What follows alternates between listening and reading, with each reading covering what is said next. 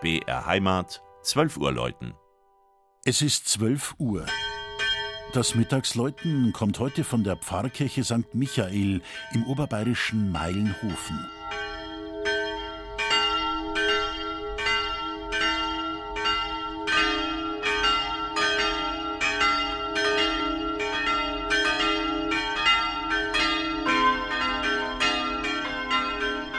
Im Städtedreieck von Eichstätt, Neuburg und Ingolstadt liegt Meilenhofen, mit etwa 370 Katholiken eine der kleinsten Pfarreien der Diözese Eichstätt.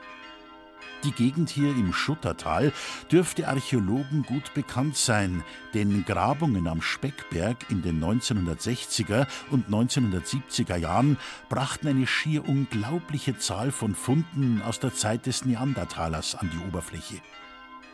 Die früheste urkundliche Erwähnung von Mielenhofen im Zusammenhang mit Besitzungen des Eichstätter Klosters Heiligkreuz erfolgte 1194.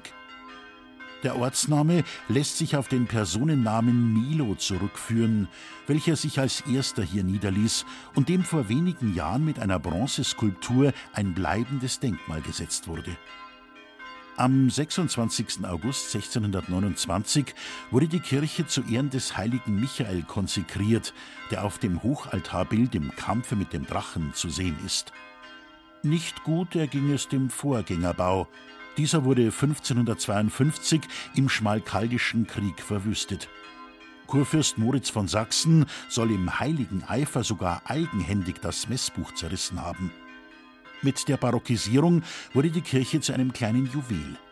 Besonders wertvoll ist die Figurengruppe der 14 Nothelfer am linken Seitenaltar.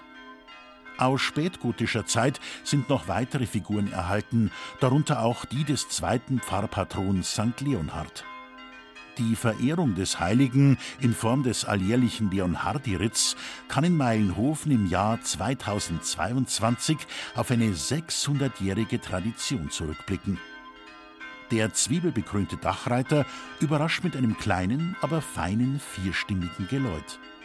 Eine 1688 von Urs Laubscher in Ingolstadt gegossene Glocke hat alle Kriegswirren überdauert und klingt seit 1950 mit drei aus Erding stammenden Glocken hell durch das Tal der Schutter. Das Mittagsläuten aus Meilenhofen von Armin Reinsch.